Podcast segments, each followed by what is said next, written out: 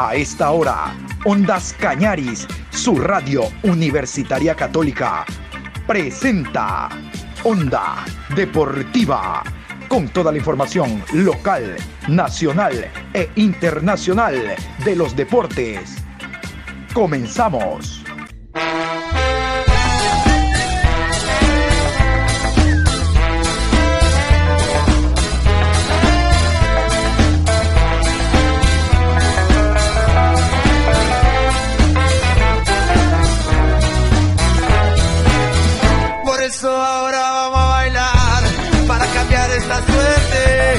Sabemos gambetear para ausentar la muerte. Vamos a bailar para cambiar esta suerte. Si sabemos gambetear para ausentar la muerte. Hola, ¿qué tal? Buenos días, ¿cómo me les va? Qué gusto saludarlos, iniciando esta nueva semana con la bendición de Dios. Hoy estamos ya lunes 14 de noviembre, estamos a seis días del Mundial de Qatar. Hoy estamos en el programa 1080 a lo largo de este día. Hoy vamos a hablarles de lo que fue prácticamente ya la finalización de la Liga Pro Betcris. Vamos a hablar también en la segunda parte de esta primera media hora de lo que fue el partido de carácter internacional amistoso último de la tricolor con empate a cero ante la selección de Irak. Tenemos algunos detalles de lo que fue ese partido en la segunda media hora vamos a ir con una nueva entrega, la segunda, de la música, las canciones, los signos, las melodías que han caracterizado a los mundiales de fútbol. Nos habíamos quedado en Argentina 78 y vamos a continuar. Y nosotros, después de las 13 horas con 30, vamos a hablar ya en detalle de lo que fue el último contacto con la prensa por parte del técnico de la tricolor, Gustavo Alfaro, precisamente después del partido Irak-Ecuador con empate a cero porque hoy estamos atentos, en cualquier momento podemos suspender la programación deportiva para darles a conocer a ustedes ya la nómina oficial de 26 jugadores. Que somos uno de los últimos, sí señor, somos uno de los últimos. Ojalá no seamos uno de los primeros en irnos a casa. Estoy seguro que no hay la plena confianza de pasar a eh, octavos de final en el Mundial, porque tenemos una muy buena preparación al margen de alguna situación que la vamos a tratar más adelante en determinada zona de la, eh, federación, de la alineación de la selección ecuatoriana de fútbol. Vamos a iniciar entonces nosotros este programa hablando de la Liga Pro Betcris.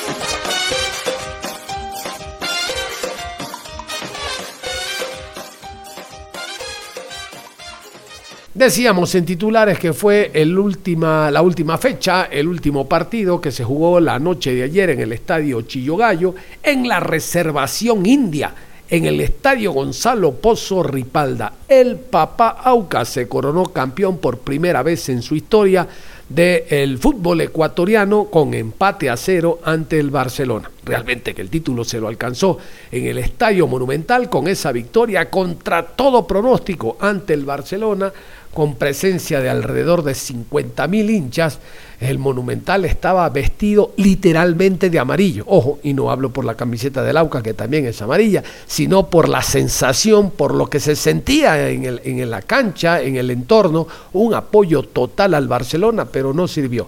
En la cancha se eh, marcan las diferencias y Aucas en ese partido fue superior. Lo del día de ayer fue simplemente mantener el marcador en cero. Barcelona no pudo ni de penal anotar. Ya vamos a ir con la crónica, porque antes vamos con una de las canciones que ha caracterizado a Sociedad Deportiva Aucas a lo largo de su historia. ¿Quién mejor que Gustavo Velázquez?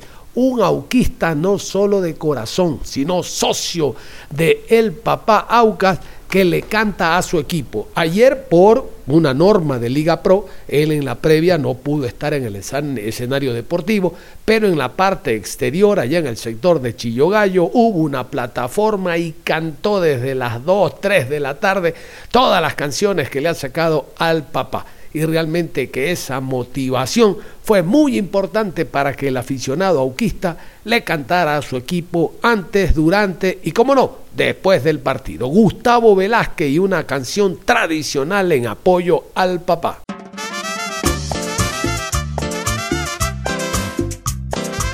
Para el equipo de las 3 M's, mozo, marido y mantenedor. Señor de señores, patrón Aucas.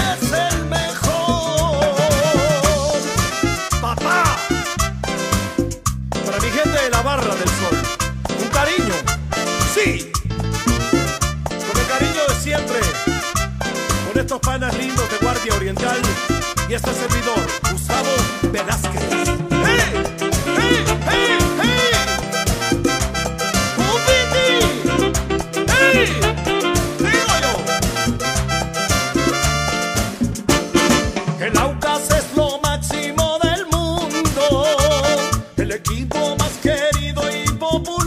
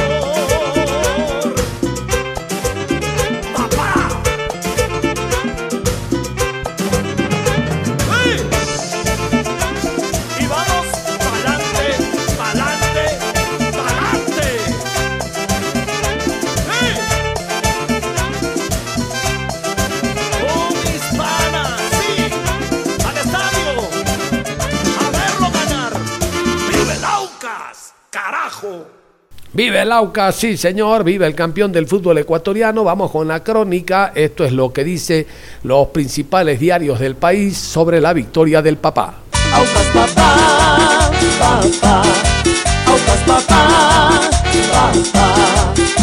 Aucas es el campeón del fútbol ecuatoriano y sus hinchas se desataron en festejos con un penal atajado por el arquero Hernán Galíndez. El papá Aucas igualó a cero ante Barcelona en el estadio Gonzalo Pozo Ripalda de Quito la noche del 13 de noviembre.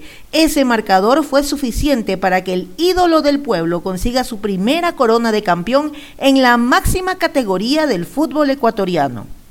Fue una jornada histórica para el elenco oriental y su fiel fanaticada que ha esperado más de seis décadas para gritar campeón en el fútbol ecuatoriano. Aucas se fundó en 1945 y los campeonatos profesionales de Ecuador arrancaron en 1957. Es así que 65 años después, el elenco oro y grana pudo por fin gritar campeón. El empate fue suficiente porque en la final de ida, disputada en Guayaquil la semana pasada, los orientales se llevaron una victoria como visitantes 1 por 0. El experimentado Edison Vega fue el autor de ese gol. De esa manera, el marcador global quedó 1 a 0 a favor de Aucas. Uno de los héroes de la jornada fue el arquero Hernán Galíndez, quien detuvo un lanzamiento penal realizado por Damián Quito Díaz en el minuto 75. Esa acción fue clave en un cotejo disputado hasta el último segundo. Fue un partido reñido. Barcelona generó tantas o más opciones de peligro, pero los hinchas locales supieron alentar a un equipo que pasará a la historia para alegría de los fanáticos que nunca perdieron la ilusión de consagrarse campeones.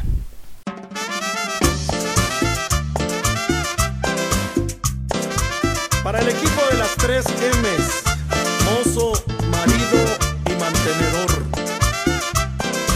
Señor de señores, patrón Aucas. Sí. Ondas Cañaris y su programa Onda Deportiva felicitan al flamante campeón de la Liga Pro Betcris, temporada 2022, en su primer título nacional en 77 años de historia. ¡Vive el Aucas! Y como bien dice esta nota, esta crónica, eh, Hernán Galíndez fue uno de los héroes de este partido. Yo digo uno de los héroes, más allá que distintos eh, periódicos, eh, portales electrónicos, indiquen exclusivamente que la victoria o el éxito del AUCA se debe a este penal atajado por Galíndez, porque eso motivó al equipo en una reacción importante, porque por otro lado desmejoró anímicamente al Barcelona. No, no, no, no.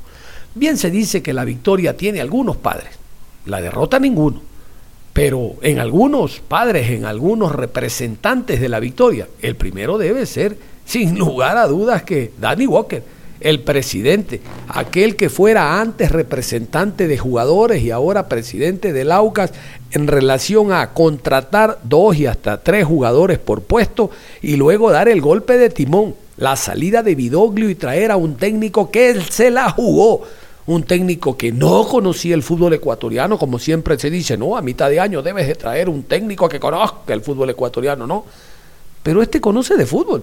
Selección eh, boliviana, selección eh, venezolana, campeón en Venezuela, campeón en, en Bolivia, dirigió en, en, México, o sea, es un hombre que tiene conocimiento pleno, primero de qué, de la temática futbolística. Después al llegar acá hizo la lógica.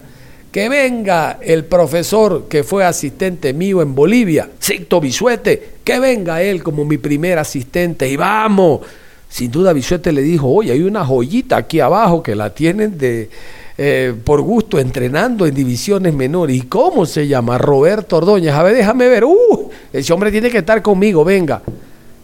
Díganme ustedes que en ese orden, Danny Walker, Farías, Bisuete y los jugadores forman parte de ese puño de, que formó eh, el éxito del equipo para esta temporada, que fue parte del éxito para esta temporada lo de Galinde fue un algo más, ¿no? Respecto a un hombre con experiencia, eh, con nivel de selección, como en efecto ocurrió que estaba desgastándose en Chile. También Danny Walker tuvo el acierto de, hey, ven para acá. Católica no lo quiso después de haber jugado y llegado al país a ese equipo. Ven acá, ven, juega acá. Realmente que lo que hizo este año Sociedad Deportiva Auca fue interesante. Ojo, y no le hablo de los números. 22 partidos invictos, es el único equipo ecuatoriano hasta ahora en toda su historia que queda campeón invicto con ese antecedente de 22 juegos. 51 goles a lo largo del año, 27 en contra, es algo espectacular. Los números no mienten. Vamos a continuación con Vamos a escuchar el 11. Vámonos con el 11 de César Farías. Los 11 en el terreno del Estadio Gonzalo Pozo Ripalda.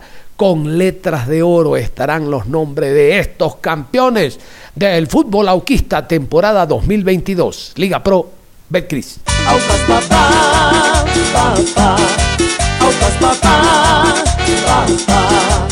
Galíndez con el 12. Cangá, camiseta 33, 2 para Fara, AD con el 4, Perlaza con el dorsal 16, Cuero con el número 29, Figueroa jugó con el 10, 13 Caicedo, Quiñones con el 28, Ordóñez con el número 17 y Fidriusewski con el número 9. Ahí estaba la alineación entonces del papá, los 11 que saltaron al terreno de juego. Yo les voy a hacer escuchar otra melodía, esta no la cantó Gustavo Velázquez, esta es de otro artista ecuatoriano, pero realmente contagia la música por lo alegre y el apoyo que le dieron al papá Aucas. A ver si se contagian conmigo con esta música en honor al papá, campeón del fútbol ecuatoriano Liga Pro Betcris temporada 2022.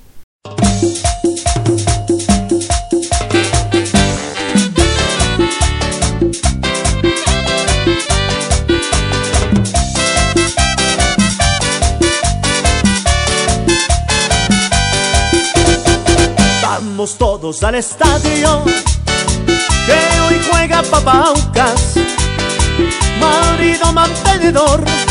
Aucas papá, papá, Aucas papá, papá. Grita toda la hinchada con sus gritos y te aclama.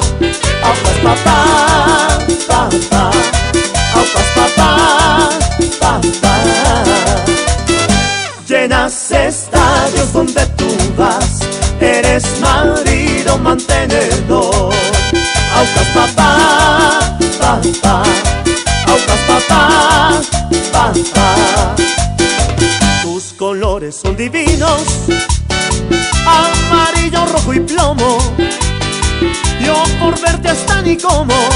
Aucas papá, papá, Aucas papá, papá. Hinchada con sus gritos y te aclama. Aucas papá, papá, Aucas papá, papá.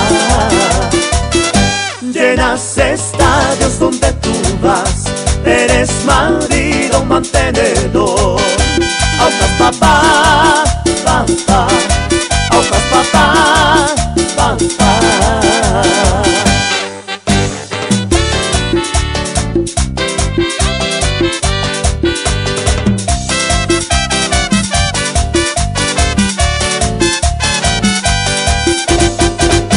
Vamos todos al estadio que hoy juega Papaucas, marido mantenedor.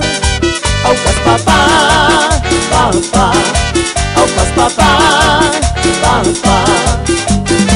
Grita toda la hinchada con sus gritos y te aclama. Aucas papá, papá, Aucas papá, papá. Estadios donde tú vas, eres marido mantenedor. Aucas papá, papá, Aucas papá, papá. Tus colores son divinos, amarillo, rojo y plomo. Yo por verte hasta ni como.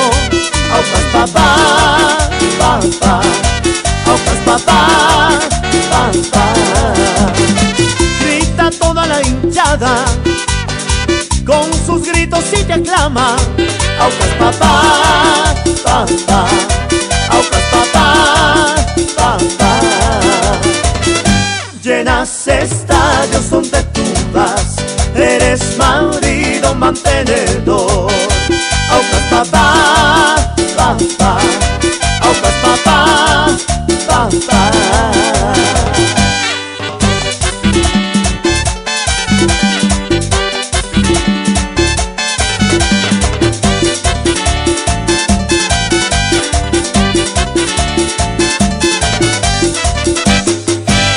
Vamos a reiterar entonces la felicitación al papá Aucas por este logro a sus 77 años.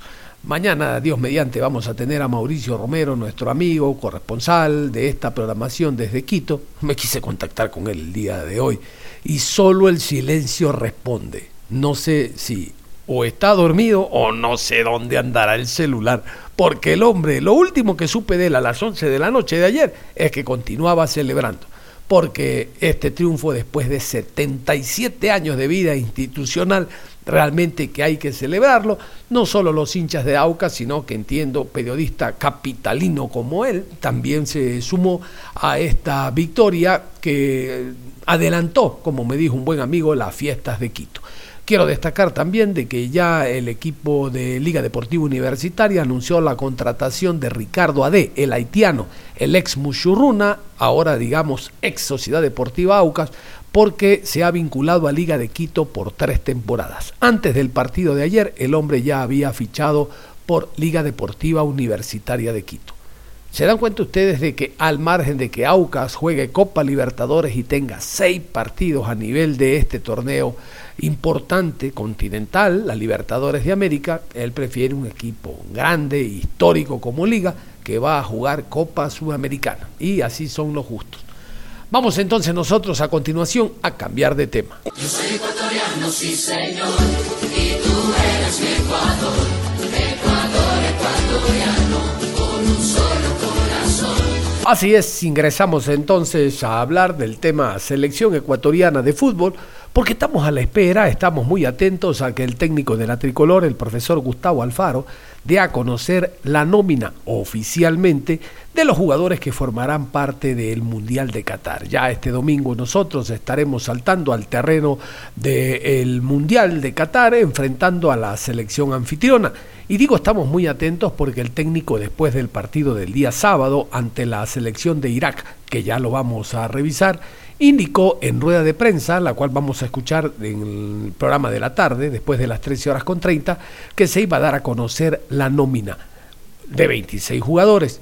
De hecho, la prelista hace rato que está inscrita en FIFA. Miren ustedes que el técnico también anunció que hasta mañana martes, alrededor de las 15 horas, siempre de Ecuador, la selección va a permanecer en España, concretamente en Madrid, luego viajará hasta Doha, donde ya definitivamente se va a cuartelar, se va a concentrar. Hablo de jugadores, cuerpo técnico. Bueno, la dirigencia es obvio que tiene que acompañar a este grupo importante de jugadores que representarán al país pensando en estos tres eh, partidos. Yo quiero contarles de que todavía sigue siendo una incertidumbre quién será el jugador que reemplace a Byron Castillo por el costado derecho. Hablo en función de lateral, además de Preciado que ya hace rato eh, está recontra confirmado, el jugador del Gen de Bélgica, Ángelo Preciado, porque a priori no observamos ningún jugador. Y si por ahí nos ponemos exquisitos en el partido del sábado, luego de las variantes, fue el jugador Javier Arriaga el que ocupó esa posición. Claro, como lateral derecho improvisado, pero no se conoce oficialmente un lateral de oficio. Vamos a ingresar nosotros a la revisión del último compromiso de carácter internacional amistoso que realizó la selección de Ecuador en territorio español, concretamente en Madrid, ante la selección de Irán. Vamos con la nota. La selección de Ecuador igualó sin goles ante Irak en el último partido de preparación antes del Mundial Qatar 2022. La tricolor del DT Gustavo Alfaro empató a cero en Madrid este 12 de noviembre. Ecuador pudo ganar el partido al final gracias a un penal otorgado en los minutos de reposición. No obstante, Gonzalo Plata no pudo superar con su remate al arquero Halal Hassan en el minuto 90 más 4. El ecuatoriano del Valladolid de España remató de pierna izquierda a un costado, pero el portero rival desvió el balón. Con eso, en un partido brusco en el que varios jugadores ecuatorianos recibieron reiteradas faltas, la Tri quedó lista para el inicio del Mundial de Qatar. Vamos a repasar a continuación la alineación, los 11 inicialistas en territorio español que mandó al terreno de juego el técnico Gustavo Alfaro cabe remarcar y pónganle mucha atención, como dice el amigo, a eh, la nómina, a la alineación, a las ausencias que hay notorias en determinadas posiciones, donde Ecuador, aún para el momento eh, de jugarse el partido el sábado, no contaba con la totalidad de sus jugadores. Escuchemos. Domínguez con el 22, Castillo con el número 6, Palacios jugó con el 18, Arriaga con el 14, 2 para Torres, Franco camiseta número 21, Fuentes con el 5, Méndez con el número 20, con el dorsal 15, Mena, Ibarra con el 10 y Estrada con el número 11. ¿Se dieron cuenta ustedes que en el arco está eh, Alexander Domínguez? En defensa solo hay uno titular, Torres porque no está hincapié junto a él, porque no está por derecha apreciado, porque no está por la izquierda Pervis. En el medio campo no está Moisés Caicedo, no está Grueso, quizá Franco, el único titular. En un extremo, Mena, mm, puede ser, yo abriría con plata. Por la izquierda, el jugador Ibarra, mm, puede ser. Y en delantera está el jugador Michael Estrada. No, no, ese es el puesto de Ener Valencia, que incluso marcó el fin de semana de penal. ¿Y a quién le importa? El forward tiene que marcar y marcó Ener Valencia. Entonces, ante estas muchas ausencias de jugadores considerados titulares o base en el once inicial, a pesar de aquello, Ecuador mostró la tónica, el movimiento similar a lo que fue ante Arabia Saudí y Japón. Dominar, atacar, tocar, rotar, bascular, pero le faltó profundidad, le faltó en el último tercio ser contundente, es decir, le faltó marcar. Los equipos no ganan con tenencia de balón, los equipos no ganan por tocar, marcar, rotar, bascular, no, ni con profundidad, no, ganan por anotar goles y eso es lo que le está faltando al equipo ecuatoriano. Hace mucho rato, ya son tres partidos, creo que debe ser un dolor de cabeza tremendo para el titular de la ecuatoriana de fútbol y de la selección también, que el equipo no marque. El equipo avanza anímicamente, con victorias, aún en estos partidos amistosos. Este partido amistoso, en buen romance, en otro momento hubiera servido para alcanzar o tratar de encontrar el nivel colectivo y de conjunto. ¿Cómo? Primero, con la totalidad de jugadores ya de la convocatoria en cancha. Y segundo, ganando el compromiso. No hay nada más saludable y que cure a un equipo que viene en momentos bajos que la victoria. Y eso hace rato no se logra con el equipo nacional. Reitero, vamos a estar muy atentos a que ya mismo, estamos seguros, el técnico Gustavo Alfaro, a través de boletín de prensa de la ecuatoriana de fútbol, nos dé a conocer la nómina de 26 jugadores. Hace rato que Alfaro se ecuatorianizó porque todo lo deja para el último. Igualito a nosotros los ecuatorianos, no tenemos ni que quejarnos, todo lo dejamos para el último. El último día hay que pagar algo hasta el 26, el 26 lo pagamos. Hacemos y dejamos todo para el último. Bueno, Alfaro no se ha quedado atrás. Quiero reiterar dos cosas. La primera, que en la segunda par, en la segunda eh, media hora de programa vamos a estar hablando de los signos de la música que ha caracterizado a los distintos mundiales de fútbol en la segunda entrega y después de las 13 horas con 30 tendremos la rueda de prensa que dio Gustavo Alfaro, el último contacto con la prensa después del partido ante la selección de Irak. Valiosos eh, eh, mensajes eh, dejó el técnico en relación a lo que espera alcanzar en el Mundial de Qatar. Vamos a la pausa y regresamos. Onda Deportiva. Regresamos con Onda Deportiva. Y vamos a continuar. Como habíamos indicado después de la pausa, nos metemos a la tercera entrega de La música, la canción que identifica a los mundiales.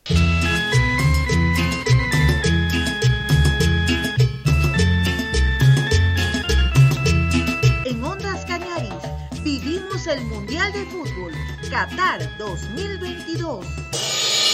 Sí, señor, esta es la tercera entrega, les decía, de las melodías, de las canciones que han caracterizado a los mundiales de fútbol. Y vamos a ingresar al Mundial de Estados Unidos 94. Por primera vez Estados Unidos acoge una cita mundialista de fútbol. Estados Unidos está capacitado para realizar no solo campeonatos mundiales de cualquier deporte, sino Juegos Olímpicos, pero el fútbol fue su gran reto. ¿Por qué? Desde la década del 70 con el Cosmos de Nueva York se intentó profesionalizar el fútbol. Esto llegó ya a fines de los 80 y miren ustedes, los compromisos y demás llevaron a que en 1994 organice el Mundial. Un Mundial que hasta ese momento tenía en lo más alto no solo la infraestructura, sino la tecnología las redes de comunicación en general marcaron una historia muy importante dentro del mundo futbolístico. Y a propósito de fútbol, destacar que fue el último mundial de Diego Armando Maradona, no porque él lo quisiera así, sino porque una sanción por positivo en efedrina ante la selección de Grecia derivó que por lo menos del mundial se retire y sea el último. Después Maradona continuó jugando o intentando hacerlo en clubes de fútbol. Vamos a continuación con la música de este mundial, la canción que caracterizó al mundial y toda la historia en torno al tema.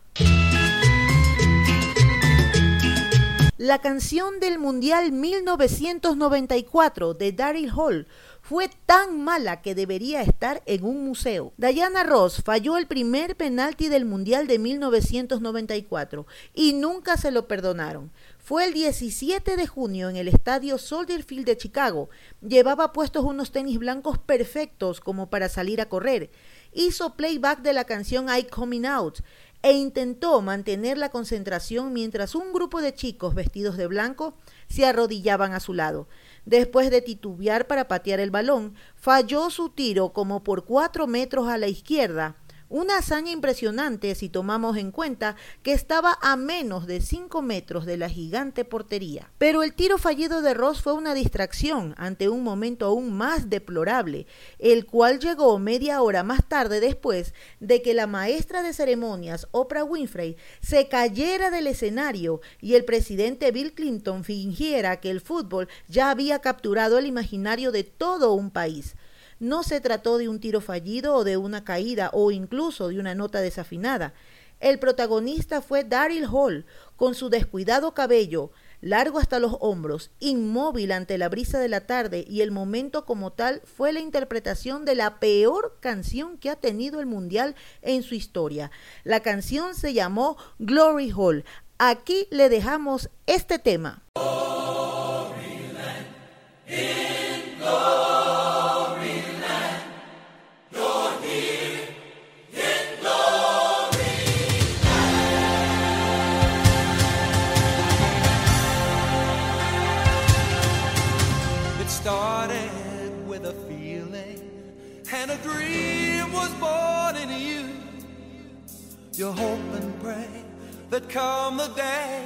see that dream come true.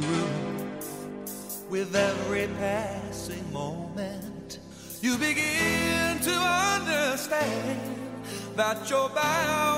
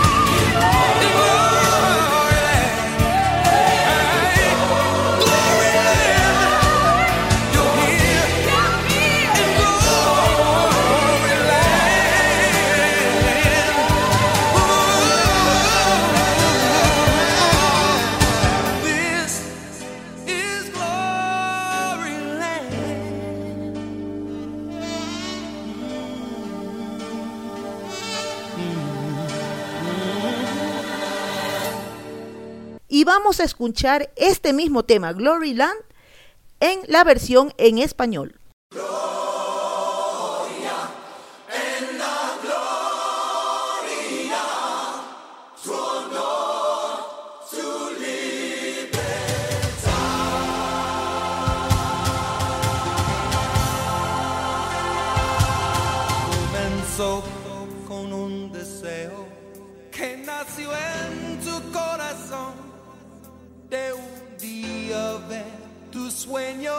y esperanzas florecen.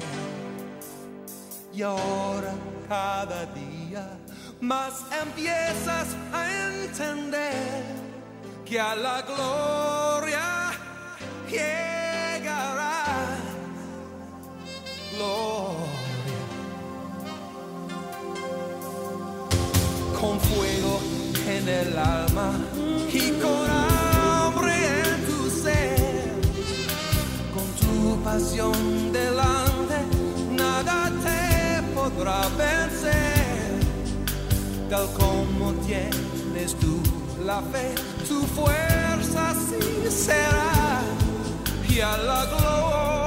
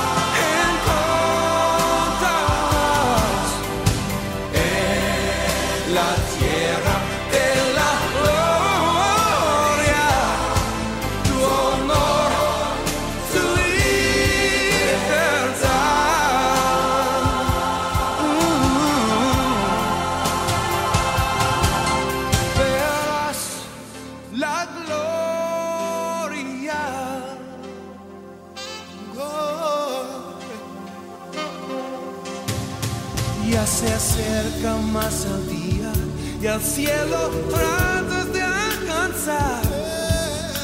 Las llamas que arden dentro nunca más se apagarán.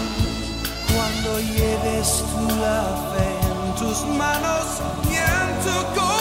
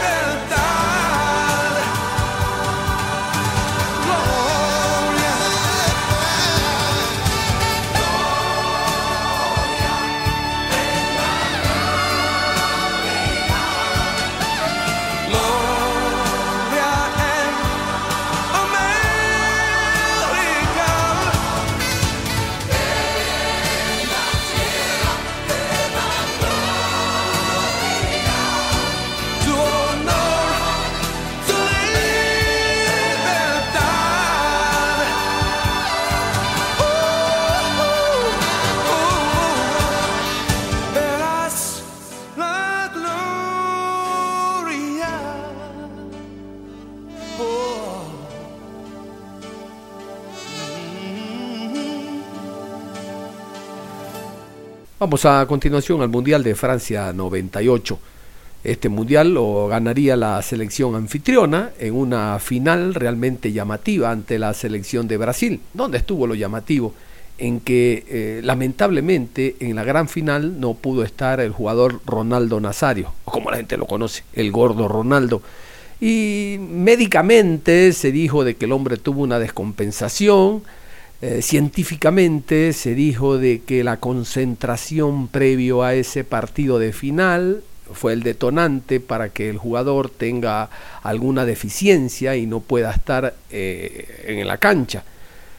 Bueno, eh, y lo que el pueblo brasileño dijo, no, no, la novia de Ronaldo le puso los cachos y el hombre no soportó y resulta de que por eso no jugó, básicamente. Es que un hombre con tanta experiencia de haber jugado tantos mundiales, de ser campeón en el 94 en la banca, no jugó Ronaldo, fue campeón en el 94 con Brasil en banca. Resulta de que para el 98 no pueda jugar. No, no, no, no, no, no era posible.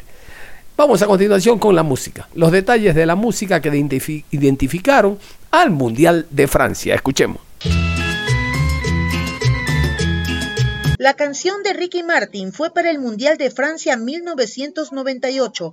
Es una de las más recordadas, tanto por los fanáticos del fútbol como los que no lo son. Ese año, Ricky Martin fue elegido para realizar la canción oficial de la Copa del Mundo. El boricua ya era conocido, pero esta oportunidad le trajo el reconocimiento internacional, pues fue realmente un hit. La Copa de la Vida fue lanzada el 3 de marzo de 1998 meses antes de que el Mundial de Fútbol diera inicio. Se reportó que la versión en inglés llegó al puesto 45 en el Hot 100 de la Billboard.